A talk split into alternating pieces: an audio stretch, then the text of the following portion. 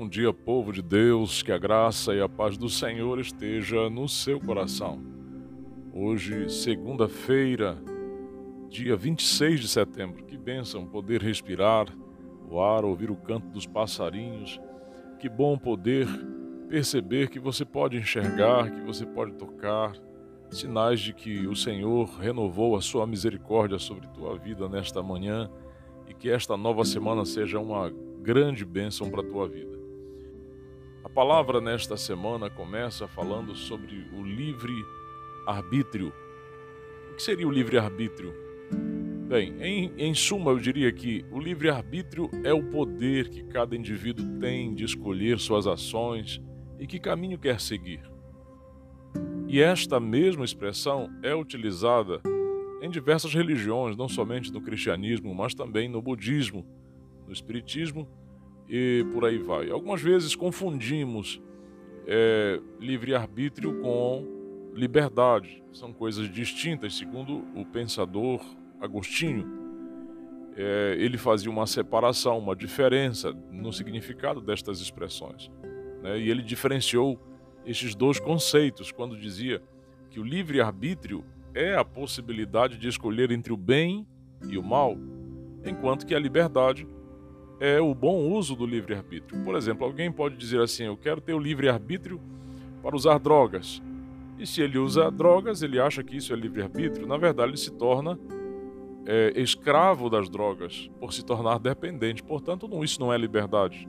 É uso do livre-arbítrio, com certeza, mas isso não é liberdade.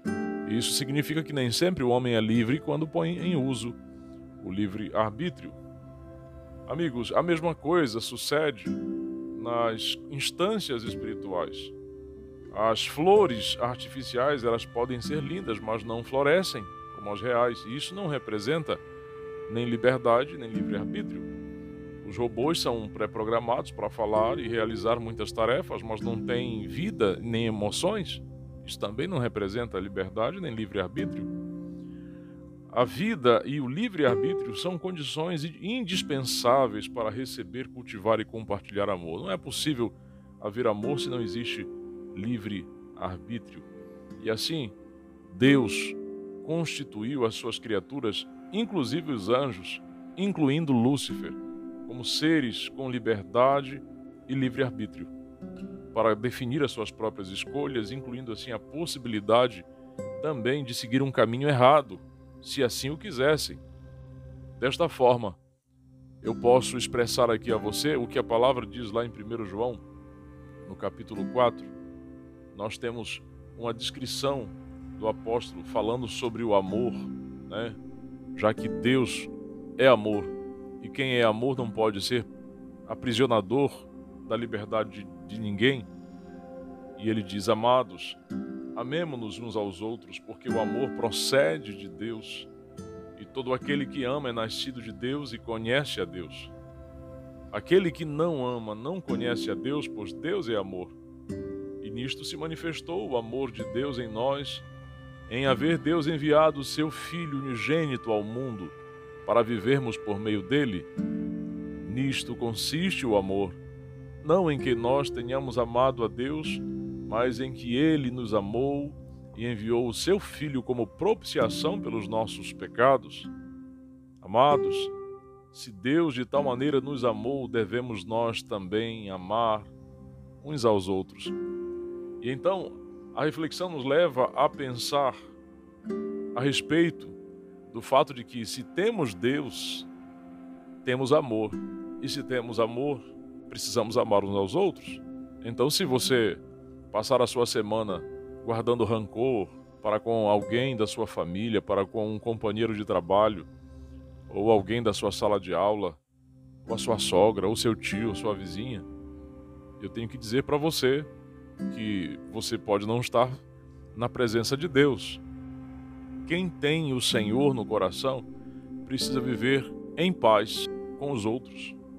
No que depender de vós, tende paz com todos. Então, é possível que você nem tenha paz com todos, porém, de sua parte, pelo menos, faça o melhor que puder para viver assim. E essa paz é fruto do amor, do amor de Deus. Quem não vive em amor, vive em egocentrismo. E essa, esse, esse livre-arbítrio mal utilizado, ele então vai demonstrar essa rebelião, e essa rebelião trará certamente suas consequências de dependência e de aprisionamento dos próprios sentimentos. E eu concluo aqui a reflexão desta manhã fazendo a pergunta: se Deus é amor, como cremos, como diz a palavra, por que então o Senhor é, criaria Lúcifer? Se, se ele sabia que Lúcifer iria se rebelar? De certa maneira, a criação de Lúcifer não torna Deus responsável pela origem do pecado no mundo?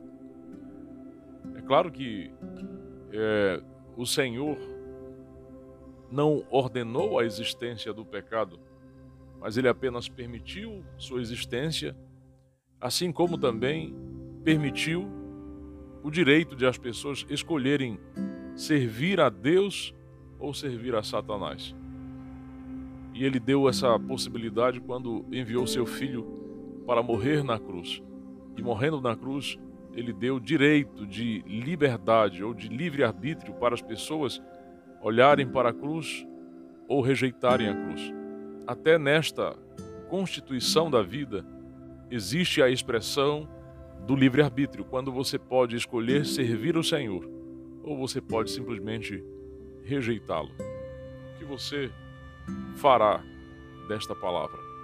O livre-arbítrio é sagrado mas nossa maneira de usá-lo traz consequências poderosas, não esqueça disso. Que decisões importantes você precisa tomar usando este dom dado pelo Senhor? E quais serão os resultados que você há de colher? Posso orar por você?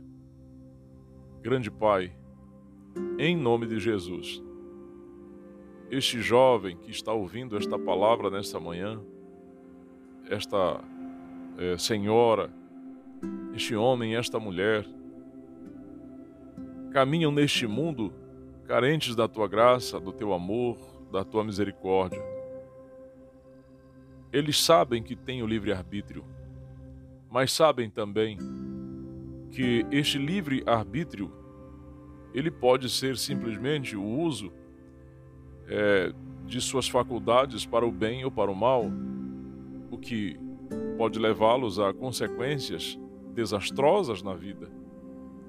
E estas consequências desastrosas muitas vezes trazem o sofrimento sobre estes corações. Meu Deus, permita, Senhor, que o teu espírito jamais se aparte destas vidas, mesmo quando tropeçarem, mesmo quando caírem ao chão. Ajuda-os a enxergar, a ter a visão dos céus, de maneira, Senhor, que teus filhos ao caminharem por esta terra, façam bom uso de seu livre-arbítrio para glorificar o teu nome. Eu clamo por eles nessa manhã e peço, Deus, que os abençoes, que tu, Senhor, cures, restaures, libertes, livres do mal e faças, Senhor, o milagre que teus filhos precisam para esta nova semana. Permita, Senhor, que o pão de cada dia esteja sobre a mesa de cada filho teu aí. Permita, Senhor, que eles tenham força para trabalhar, que haja prosperidade na vida de cada um. Eu os entrego em tuas mãos e clamo por eles, porque creio que tu me ouves, em nome de Jesus Cristo. Amém e graças a Deus. Que Deus te abençoe, te conceda uma semana próspera, em nome de Jesus Cristo. Um forte abraço.